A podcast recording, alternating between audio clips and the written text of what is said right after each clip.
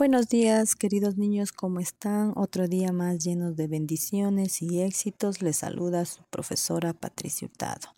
Continuando con nuestro tema de la semana sobre la formación de palabras con prefijos, vamos a trabajar la actividad número 3, en la cual utilizaremos la plataforma Padlet, donde tú con tus experiencias y conocimientos e ideas darás contestación a las preguntas planteadas.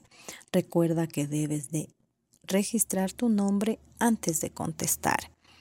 Luego de finalizar, debes de enviar.